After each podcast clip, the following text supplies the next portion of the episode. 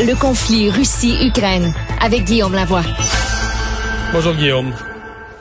Bonjour Mario. Euh, commençons par un regard sur euh, le voyage de M. Trudeau qui s'achève. Euh, bon, il était question de sanctions économiques, du soutien du Canada, etc. Euh, en même temps, on n'a pas senti que le Canada fort, mettons, pour rester poli. toi, toi, tu l'as vu ça comment? Ben, le danger pour le Canada, puis à un moment donné, ça se disait beaucoup. le Canada, c'est comme la personne qui est à la table du restaurant tout le monde mange, puis quand c'est le temps de payer, il est parti aux toilettes. Alors, OK. OK. un bout de temps, on avait la réputation de on parle fort, mais quand c'est le temps d'être là, on n'est pas là. Puis il y a un certain désengagement. On n'est vraiment pas à l'époque de Brian Mulroney. Il y a un désengagement du Canada en Asie, en Afrique. Tu peux pas le ramener ça.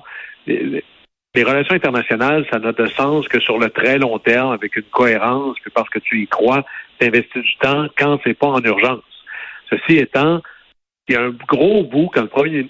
Moi, je pense que les, la politique internationale, ça n'existe pas. De la politique intérieure en dehors des frontières. Alors, il y a un gros morceau de les, les, les, Canadiens veulent voir leur premier ministre actif sur ce dossier-là, leur ministre actif sur ce dossier-là. Ouais, mais là, la question, qui, ouais, mais la question qui se posait hier, c'est, on se demandait est-ce qu'ils sont trop nombreux, est-ce qu'ils sont là pour rien, est-ce qu'ils devraient pas être à Ottawa en train de gérer le dossier des réfugiés plutôt que de toute la gagne en Europe? Quand cette discussion-là vient dans ton pays, il me semble que c'est que ton voyage n'est pas si euh, convaincant là. Ben, c'est là où il y a peut-être des morceaux dans le plan de com qui sont à attacher un peu mieux. Mais qu'à un moment donné, on, a des questions pour le Canada. Il n'y a personne qui s'attend à ce que le Canada envoie là, 300 000 hommes. On n'a même pas ça dans notre dans notre armée. La question, c'est qu'est-ce que le Canada peut offrir, puis qu'est-ce que vous êtes prêt à faire, puis combien d'argent vous allez mettre sur la table, combien de réfugiés vous allez prendre? Si on n'a pas de question précise à ça, ça veut dire qu'on n'a pas une idée précise de c'est quoi notre engagement réel. C'est là où on a un risque qu'on se dise, ben là, euh, une tournée de relations publiques pour les médias canadiens, donc pour l'électorat canadien. Ça, c'est un peu dangereux parce que moi, je pense que la population en général finit par avoir un pif assez aiguisé pour quelqu'un qui est profondément engagé dans quelque chose versus un exercice de relations publiques. C'est pas encore clair c'est lequel, mais le fait qu'il y ait un doute, c'est déjà peut-être, je dirais que c'est pas une réussite complète là jusqu'à maintenant. Ouais. Et au plan diplomatique, euh, tu sais, mettons, on dit, ouais, ouais, on appuie l'OTAN, on appuie l'OTAN, on appuie l'OTAN. Et en parallèle, il y a une mission de l'OTAN en Norvège qui s'intéresse au... C'est une grosse mission d'entraînement pour la, zone polaire, pour le Nord, euh, qui nous intéresse. Techniquement, le Canada, ça devrait nous intéresser au plus haut point. On a 10 soldats sur 30 000, 10 participants sur 30 000 en provenance du Canada c'est comme donné, tu te dis, ouais, c'est bien des paroles, euh, bien, bien, bien du bruit qu'on fait avec nos bouches, mais euh, les, les, bottines suivent pas, là. Non, puis euh, nous, on a des F-18, on n'en a pas tant que ça, qui doivent être remplacés, là, parce qu'on va pas patrouiller le Grand Nord en Jeep là, ou à pied. Alors, à un moment donné, il va falloir... Dans le fond, les principes, ça vaut quelque chose quand tu mets le prix. Alors, si euh, une bonne manière de couper à travers les discours des différents, que ce soit des compagnies, que ce soit des politiciens. Ça se voit à la fin, ce qui ment pas, c'est le budget. Et on tente à baisser notre contribution militaire depuis plusieurs années. Si on est sérieux sur le Nord, il faut que ça apparaisse dans notre budget, dans nos politiques. Il faut que ça passe à travers tous les ministères. Puis là, c'est un peu nouveau là, que le Canada s'intéresse euh, au Nord. Alors, il va falloir que ça redevienne une priorité, mais d'avoir une menace extérieure, habituellement, c'est peut-être ça qui fait réaliser à des pays que c'est jamais acquis. Alors, des fois, c'est un espèce de coup de semonce qui dit peut-être qu'il faudrait que je retravaille ça pas mal. Est-ce que quand même, Guillaume, au-delà de ce que le Canada, qui une petite puissance euh, ou puissance moyenne peut faire, le, ce qui a été puissant, c'est, l'unité. Et que là, ce voyage-là de Justin Trudeau avait justement pour but là, qu'on, que les gens se, se rencontrent, parce que cette unité-là, si c'est un conflit sur le long terme, sera peut-être mise à rude épreuve à certains moments, et que c'est ça, euh, entre autres, que à quoi s'attendait pas Vladimir Poutine, en plus de la réponse des Ukrainiens. Mais cette unité-là à l'international, elle fait mal à la Russie. C'est très important. Puis là-dessus, des fois, la démonstration, en politique, on dit souvent 90% de la job, c'est d'être là. Regardez les Américains, là. Ils ont envoyé le secrétaire d'État euh, se promener, le secrétaire de la Défense, le général en chef, la vice-présidente. Alors, le fait que le Canada envoie plusieurs ministres, c'est pas tant un leadership canadien que de suivre le modèle. Tout le monde se visite en disant on, est là, là, on va être là, puis à tout le moins, ça nous assure aussi, euh, parce qu'il y a plein de gens qui ont des doutes là. Dans le crunch, euh, est-ce qu'on va être là?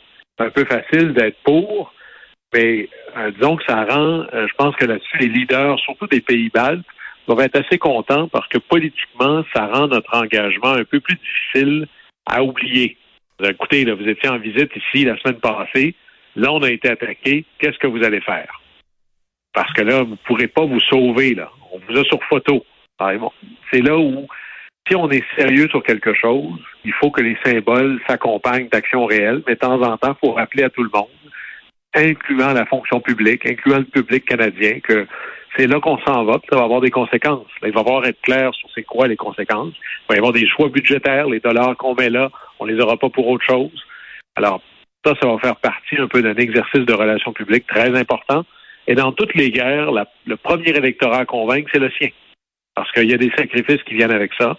Et ce qu'on attend de voir, c'est des, un peu comme aux États-Unis d'ailleurs, ça je pense que ça manque dans le discours fédéral, c'est d'expliquer aux Canadiens qu'il va y avoir des conséquences pour les Canadiens. Mais il y avait là-dessus, Guillaume, parce qu'on voyait les républicains qui disaient à Joe Biden, oui, il faut couper le, gaz russe. Et là, une fois que ça a été fait, le prix a monté. Ben là, beaucoup de républicains disaient, ça n'a pas de bon sens, le prix a monté. Ben là, c'est ça. Il faut à un moment donné l'unité de sien aussi dans la dans la conséquence. Oui, et puis là, mais c'est toujours, c'est le drame. Plus on est proche d'une élection, plus souvent Descartes, là, le, père de la rationalité, il est mort, ça fait longtemps. Plus tu approches d'une élection, plus à un moment donné, il est où mon intérêt? Il y a des gens qui disent qu'on est capable de faire la bataille contre la Russie et que ça n'aura aucune conséquence sur le prix de l'essence. Euh, si vous êtes prêt à les croire, c'est tant mieux. Vous êtes exactement l'électorat cupide qui le cherche. Mais c'est pas vrai. Quand on mène bataille, ça a des conséquences hmm. sur toi. Puis là, ben, notre bravoure est aussi crédible que notre compréhension des conséquences et des sacrifices que ça amène. Est-ce qu'il faudra, est-ce qu'il faudra, pardon, repenser le, le, rôle du Canada, ce que le Canada peut faire, ce que le Canada euh, doit faire Est-ce que c'est cette guerre nous amène une, prise de conscience?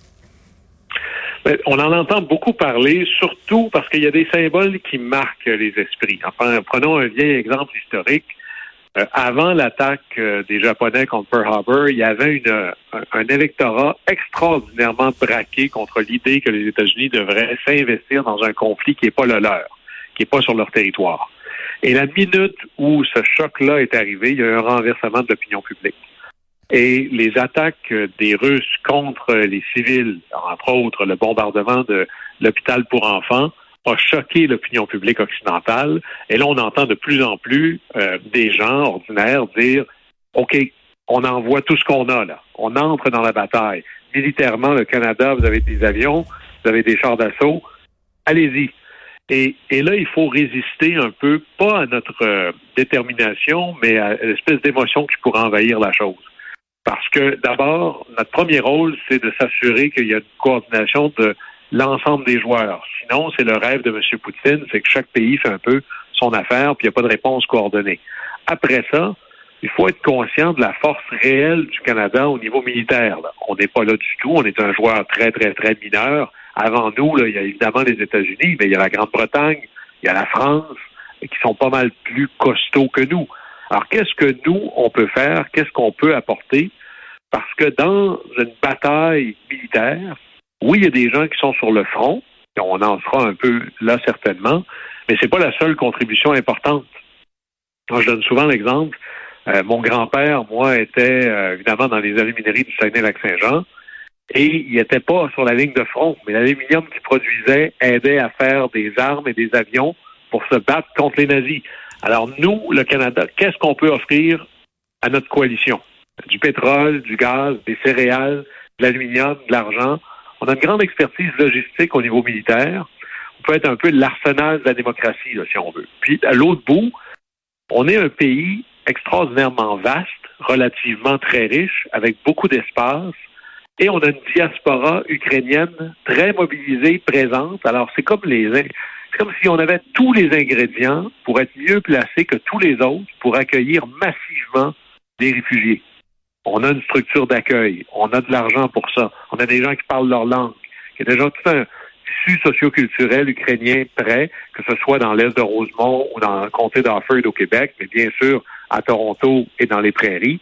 Alors là-dessus, euh, souvent dans une coalition, il y a deux affaires. Il faut faire comme tout le monde, par exemple coordonner les sanctions, puis il faut être au même pas que tout le monde.